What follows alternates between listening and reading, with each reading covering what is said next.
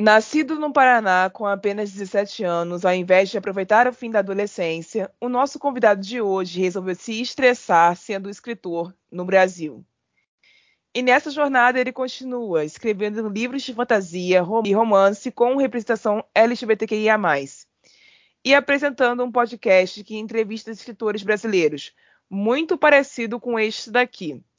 Eu estou falando do Luiz Gustavo Busato, e eu sou a Rai e vocês estão ouvindo sobre a escrita.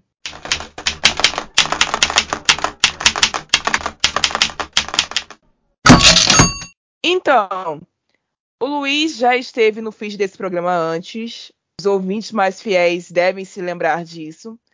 No episódio que nós fizemos sobre as vantagens e as desvantagens de ser um podcast de literatura, que foi um crossover entre três podcasts diferentes o nosso, que é o Entre Sumares Cast, o Terminei do Gabriele, e o Podes Ler, que é o do Cal, juntamente com o Luiz, que é o nosso convidado de hoje. Então eu acho que eu falei tudo, mas se eu tiver alguma coisa, agora é a sua hora, Luiz. Diga. Ai, gente, primeiro que eu achei essa introdução um ícone, porque é exatamente isso, só me estressando, só perdendo saúde mental, mas é sobre isso, tá tudo bem, né? Então, primeiramente, gostaria de agradecer aí ao Entre Sumares por me receber mais uma vez, né? Principalmente agora para falar um pouco mais dos meus projetos. Então, bem, uma longa jornada até aqui, então esse projeto é muito especial, esse projeto de Natal. Então, vamos lá. Ok. Então, vamos para as perguntas dessa entrevista. Algumas delas são tradicionais, eu faço para todos os escritores que passam por aqui.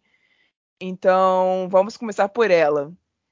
Me diz aí quais foram os fatores principais que te levaram a escrever essa história, suas inspirações. Bem, complicado. Vamos lá. Quando eu comecei a escrever Minha Saudosa República, eu estava desesperado por uma história de Natal. Porque, na verdade, o processo de escrita de, de, Minha Saudosa República começou até antes de, vamos dizer assim, se chamar Minha Saudosa República e de falar tudo o que fala. Eu queria fazer uma experiência na verdade, é uma história que eu queria escrever há anos de como de como é o Brasil, né? Como é o Brasil para o Natal, né? Porque cada país tem o seu a sua cultura no Natal, né? A sua cultura diferente, né? Na Irlanda, na Suécia, nos países africanos, daí nós temos, né, a Ásia. Cada país tem um jeitinho de dar ali com o Natal que é unicamente único de cada, sabe? E por incrível que pareça, não estava isso muito claro na minha cabeça. Então eu pensei, vou escrever algo para estudar isso. Eu vou, eu, vou, eu vou me aprofundar nesse sentimento natalino que o brasileiro tem para descobrir o que é o, o Natal para o brasileiro. Porque a gente tem que ter alguma coisa que é nossa disso daqui. É, é, não é simplesmente uma cópia. A gente faz do nosso jeito, mas de algum jeito a gente é único nessa, nessa, nessa história. E acabou que eu descobri que o Natal para o brasileiro é sobre esperança, sabe? É sobre superação do ano que se foi. Então eu precisava ser isso de alguma forma. E do que não falar, então, dos nossos problemas? Se é o que o Natal do brasileiro é sempre superar esses problemas nessa época, é esquecer, é tentar seguir em frente por uma noite.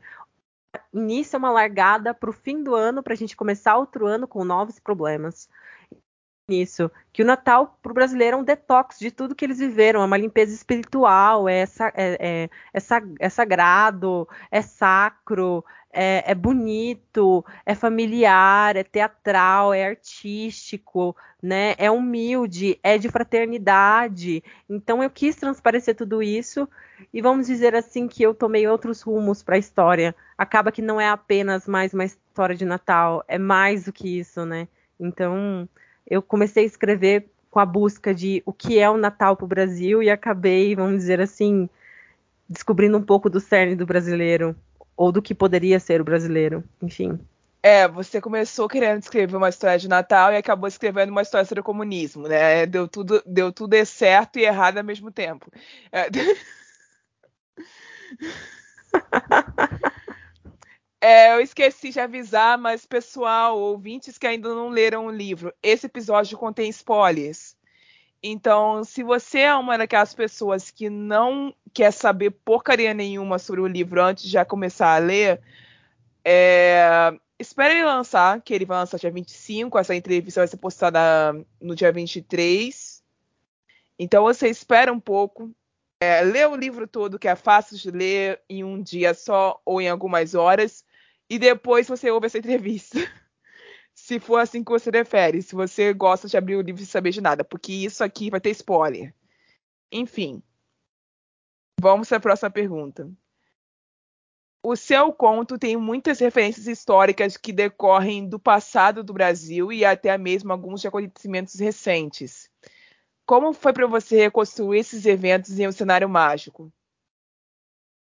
Ai, minha filha, essa pergunta aqui eu fiquei encucado faz dias, assim, mas vou falar a realidade. Bem, eu sou um adolescente, um jovem adulto ali para transição, para ser jovem, e eu cresci nesse inferno que foi todos esses anos. É, minha família é muito esquerdopata e a gente viveu o golpe da Dilma. Até para mim foi golpe aquilo, mas enfim, cada um com a sua opinião. O golpe da Dilma. Aí a gente viveu todo esse processo de seis anos, a, enfim, o retrocesso de várias pautas. Aí a gente vê o Bolsonaro, aí a gente vê uma série de escândalos e lawfare para lá e para cá e sabe? Enfim, foi horrível. Então eu cresci nesse mar de sofrimento. Eu, eu, cresci nesse desmonte do que é o Brasil. Eu cresci sonhando com o Brasil e quando eu meio que cresci, vamos dizer assim, para entender as coisas, o sonho não era mais sonho, virou pesadelo. Então, eu, para mim, é o que eu falo, né? Minha saudosa república é a continuação de tudo que eu falei sobre Lágrimas de Santa. Porque Lágrimas de Santa é a ironia da burguesia. Eu, eu faço uma piada com a burguesia. Eu, eu, faço a burguesia virar chacota em Lágrimas de Santa. Eu falo do que sustenta a burguesia, o que defende a burguesia, né? E minha saudosa república é sobre a resistência, é sobre os, os, injustiçados, é sobre os pobres, é sobre os trabalhadores, é sobre os, LGBTQIA+, é sobre a população afrodescendente, é sobre os indígenas, é sobre o meio ambiente, é sobre as horas de trabalho, é sobre os direitos de cada ser humano. Então, minha saudosa república é uma visão muito sensível do que da minha militância, do, de tudo que eu vivi, desse assombramento político, né? E por isso que eu falo que é o lado B de Lágrimas de Santa. Lágrimas de Santa é o lado A, é o lado escuro, é o lado porrada, é o lado de ironias, né? Enquanto Minha Saudosa República não. É sobre a resistência, é sobre aqueles que resistem, aqueles que querem transformar o mundo, né? Talvez seja um pouco triste as injustiças que ocorrem, enfim, mas existem pessoas ainda resistindo. É aquela frase, né? Acho que é da Conceição Evaristo, é da Conceição Evaristo, que ela diz: eles combinaram de nos matar e nós combinamos de não morrer. Então é muito sobre isso, sabe? Então eu cresci nesse cenário e eu, vamos dizer assim, fui guardando, guardando, guardando e tentando achar as palavras certas para expor tudo que eu acredito, né? O que está acontecendo sobre mim, sobre a minha ideologia, sobre o que eu acredito ser o, o que é certo, enfim. Uhum. Então Bem, foi mais sobre esse processo mesmo. Ok. O romance desse conto é um dos principais pontos que se conecta esse a outros que são geralmente lançados nesse mês de dezembro. Porque a gente está acostumado, a gente, nós leitores, né? Nós leitores estamos acostumados a ver no mês de dezembro surgindo muitos contos sobre casais que se formam por causa do Natal, ou casais que se reencontram por causa do Natal. É sempre romance envolvido. Você é, aliás, é, esse ano de 2022 foi o único ano que eu vi sair um livro sobre assassinato no Natal. Os outros anos eu não vi. É a primeira vez que eu vejo. Mas enfim, isso é história para outro dia. Voltando. É, mas o ponto principal que diferencia esse romance dos outros é que coloca os fatores políticos da história em sintonia com o desenvolvimento do casal. E eu queria entender o porquê que você fez essa escolha. Por que, que você fez essa escolha dos fatores políticos serem uma espécie de alavanca para que os dois personagens crescessem juntos dentro dessa atmosfera? Bem, é bem, é bem simples a resposta, não é nada mirabolante. É porque assim, eu fiquei tentando, assim, é, juro, essa história eu tô tentando escrever ela desde julho. Então eu fiquei encucado mesmo. Eu não conseguia entender o que a história estava querendo me dizer. E aí acabou que, bem, eu sempre cresci com essa visão europeizada, né, do Natal, né, europeia do que é o Natal. Natal é isso, Natal é aquilo, o filme de Natal é o livro de Natal do gringo, né, e tal, e é toda neve, Papai Noel e blá blá blá, e eu cresci com isso e eu tava tentando entender o porquê de, vamos dizer assim, de eu não conseguir entender essa história. E de começo, o rascunho dessa história era sobre a monarquia, né, o rascunho. Só que eu percebi que isso não era o Brasil. O Brasil não tem uma monarquia, a gente não vive numa monarquia, né? A gente nem assim, a gente até teve, mas a gente nunca, a gente nunca teve uma vivência do hoje da monarquia. Então eu falei assim, então quer saber? Eu vou falar sobre presidentes, eu vou falar sobre congresso, eu vou falar sobre deputados, sobre congressistas que não querem ajudar em causas sociais, eu quero falar sobre corrupção, eu quero falar sobre exército, quero falar sobre eleições fraudadas. Então eu quero falar sobre isso. Eu quero falar sobre golpes, eu quero falar sobre ditadura, eu quero falar sobre república. Porque é isso que eu vivo, então não faz sentido. Então, é, é, mais essa escolha mesmo. Eu trouxe essa ideia romântica do príncipe, né? Do príncipe que é achado e é salvo pelo grande amor e blá blá blá. Só que de uma visão muito mais republicana, uma visão assim é, da, da, República, porque certamente eu acho que eu nunca vi uma história, pelo menos eu, pelo que eu li, de um presidente sendo salvo pelo grande amor, como se fosse um conto de fada. Então eu quis trazer essa visão do que é, vamos dizer assim, romântica do príncipe, enfim, os seus finais felizes, só que de uma visão republicana, sem falar certamente de monarquia, enfim. Faz sentido, faz sentido, sim. Foi uma boa ideia, aliás. É, foi um dos motivos pelos quais eu me surpreendi tanto com esse conto, aliás. É, vamos lá. Próxima. Você certamente sabe que a abordagem ideológica que você escolheu para esse conto pode interferir em como alguns leitores irão receber essa história, principalmente nos tempos em que estamos. Porque eu não sei se onde você mora isso está acontecendo, mas aqui no Rio de Janeiro ainda tem gente acampada nos quartéis. e, nas, e isso certamente vai interferir nas vendas do seu livro como um todo, porque na hora de divulgá-lo você provavelmente vai ter que citar esse segundo momento. Como foi se desprender desse medo para continuar publicando essa história? Bem, eu vou ser carudo, tá? Então, quem tá ouvindo aí, se for do mercado editorial, não se assuste comigo. Mas, gente, eu não tenho medo do mercado. Eu não tenho medo de não vender. Porque é, eu sempre falei isso, não só. Acho que eu falei também no, no episódio sobre podcasters, sobre isso, mas em outras entrevistas também, eu sempre falo sobre isso, mas eu não tenho medo do mercado. Porque eu não escrevo assim, esse principalmente essa noveleta, ela não é comercial. Ela é para formação do meu legado. Ela não é para vender. Eu não penso, ai meu Deus, estou escrevendo uma história para vender. Óbvio que tem lançamentos que eu penso exatamente em vender, mas esse lançamento ele não é para vender.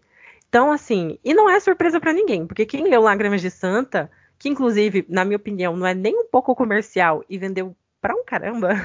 Então assim, para mim, na minha visão, na minha, na minha concepção, é, sabe, o mercado não me para, o mercado não vai me travar. Então, assim, e todo mundo sabe que eu sou comunista, todo mundo sabe que eu sou de esquerda, todo mundo sabe das pautas que eu defendo. E assim, vai ter leitor que não vai querer ler, com certeza.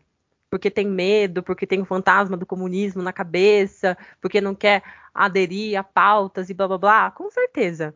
Mas eu penso muito essa, essa obra a longo prazo eu penso daqui a 10 anos, a 5 anos, eu não penso ela tipo como um hit no TikTok, um hit no Instagram, um hit que vai sair ali de um blogueiro, de uma blogueira. Eu penso muito mais essa obra a, a longo prazo. Tanto que o marketing dessa noveleta está sendo super leve, não está sendo pesado, porque eu não tenho mesmo essa pretensão. É só uma história de Natal, é só uma história sobre república e presidentes, então e uma historinha de amor fofa e mágica, fantasia, nada demais. Então, assim, é realmente assim, é só mesmo um descargo, assim, é uma obra mesmo que se do meu coração, não é uma obra para vender. Eu tenho obra, assim, que eu tenho planejamento para vender, mas essa com certeza não é. Então, é isso, quem não quiser ler, não leia. Tem tanta gente querendo ler e tem gente que não quer ler e tá tudo certo, tá tudo bem. E é sobre isso. Daqui uns anos vocês me agradecem aí por ter escrito essa história. Tá? Um beijo. ok, ok. Ok, tá tudo certo. Ótima resposta. Bom, os ouvintes regulares desse quadro, que é o sobrescrito, a gente tenta tratar de um livro de cada vez com o escritor presente, sabem que agora chegou a hora de fazer a segunda parte desse programa, que é onde eu pego trechos específicos do livro. Algumas vezes são os meus favoritos, algumas vezes são os que eu mais é, é achei interessantes, e às vezes é até alguns que eu não gostei e quero discutir com o autor o porquê que aconteceu. Mas o fundamento dessa segunda parte do programa é escolher trechos do livro sobre os quais eu quero falar sobre, eu quero discorrer sobre. Então vamos ao primeiro deles. Covarde, covarde. Lívia acusa o presidente. Quando Lavanda morreu, você se permitiu ser destruído. Permitiu perder a fé e esperança. Permitiu ser preso em uma árvore. Tinha todos os poderes para destruir os golpistas e não fez por covardia. Covarde. Olha, eu sei que a fala que vem depois desse verso explica tudo, e ela é bem satisfatória do jeito que ela explica. Só que essa fala, para mim, ela teve um outro sentido também. Porque geralmente a gente acusa de ser covarde o outro que está numa situação de poder e sendo, e sendo destituído, quando a gente não entende por inteiro o que é estar naquela posição. E isso, você entendendo um pouquinho de história política, você consegue observar em vários campos da história. A Lívia é um personagem muito interessante, é um dos melhores personagens desse livro. Mas eu posso dizer que esse trecho foi o único que eu não concordei com ela. É, então, a minha pergunta sobre esse trecho é a seguinte: a sua escolha de insultá-lo como um covarde foi direcionamento a alguém que você queria chamar de covarde na realidade, se pudesse, ou foi só para conseguir dar encaminhamento à história? Ai, meu Deus, você me pegou, hein? Mas tudo bem, vamos lá. Não gostaria de falar sobre isso. Mas, assim, essa frase da Lívia é, um, é algo que eu vejo é mais, assim, uma crítica interna aos movimentos de esquerda. A Lívia, ela representa isso como um todo, enquanto personagem. Porque a esquerda brasileira tem um sério problema de não saber se articular.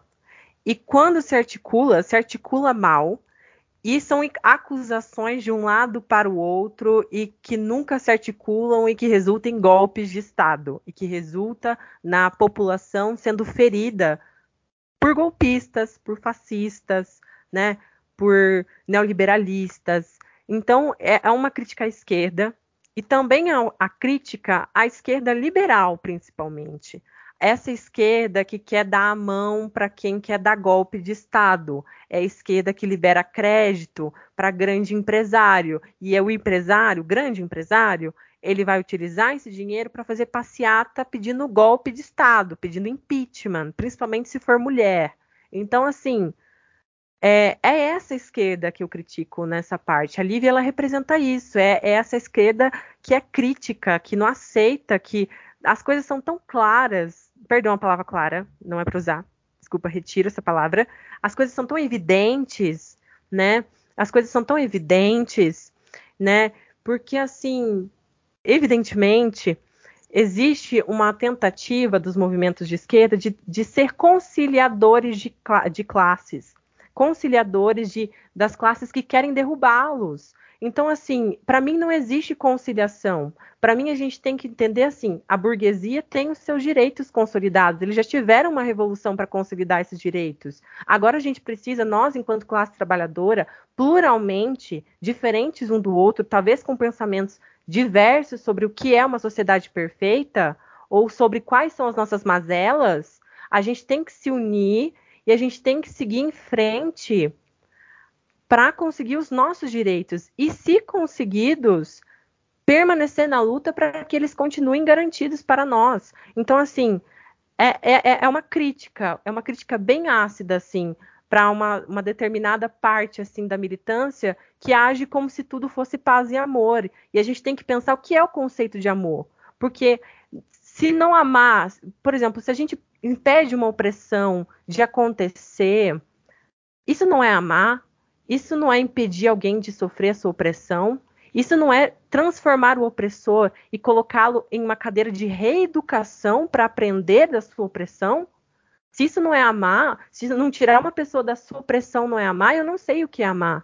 Porque amar não é uma piedade, amar não é uma caridade, amar é uma transformação. Então a gente tem que, tem que até mudar esse conceito, até mesmo mudar não, aprofundar o conceito de amor.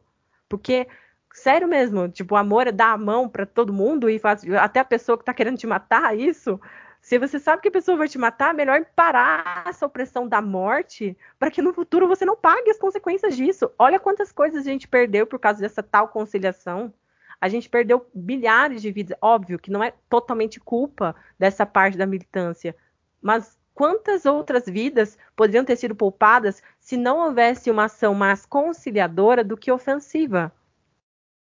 Ofensiva no sentido assim, não tipo, ai, vamos censurar, não. Mas, por exemplo, não permitir golpistas tomem e se alinhem a, a forças contrárias. Porque realmente, hoje tem golpista sendo eleito. Não faz sentido na minha cabeça. Tem golpista sendo eleito, tem gente que permitiu massacres em estados, genocídios sendo eleitos. Tipo assim, não existe. E, fica nessa coisa de, ai, a conciliação, conciliação, conciliação sabe? Mas que raios, que parte de conciliação é essa que você permite a, a, a, população sofrer? Enfim, é isso. Não vou me exaltar, mas é isso. Já se exaltando, não vou me exaltar, já me exaltando. é, vamos lá. A última, o último trecho, a última pergunta da noite. É, vou pegar só a última parte dele, porque senão fica muito longo. Todos acham que o novo partido eleito preza pelo bem de Santana mas a verdade é que eles só querem ressaltar os nossos corpos públicos alinhados à unicâmara. Eles derrotam os antigos burgueses para, pela ambição de terem tudo em suas mãos. É uma pena que a integridade ainda ronda pelo exército. Dessa maneira, nós, em nome do elemento fogo, renunciamos à eleição de Malaquias com a vice-lavanda em prol da derrubada da corrupção e finalizamos a Unicâmara por cumplicidade no roubo. A minha pergunta é a seguinte: você tinha vários elementos para poder nomear como os vilões dessa história, se quisesse. Por que o elemento fogo? Hum, vamos lá, vamos lá. É porque assim, eu fui pela cosmologia, assim, ai, não pelo óbvio, ai, porque o fogo destrói, porque o fogo faz isso. Eu fui pela cosmologia de que o fogo ele representa para muitas da história da humanidade o começo do progresso, o começo da construção da modernidade. É quando o homem, quando descobre o fogo, começa a construir outras ferramentas, outros modos de vida, outro hábito de se viver a partir da descoberta do fogo. Então o fogo ali ele representa mais o, o progresso e tudo mais.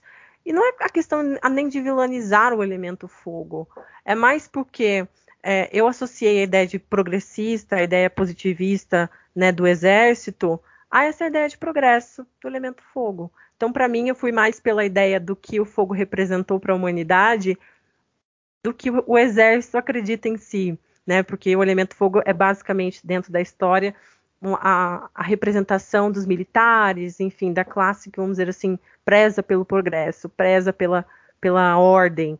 Então, o elemento fogo ele traz isso de certa forma, a ideia de progresso. Então foi mais por isso, não foi uma ideia mesmo de vilanizar algo, foi mais pela associação dos valores mesmo.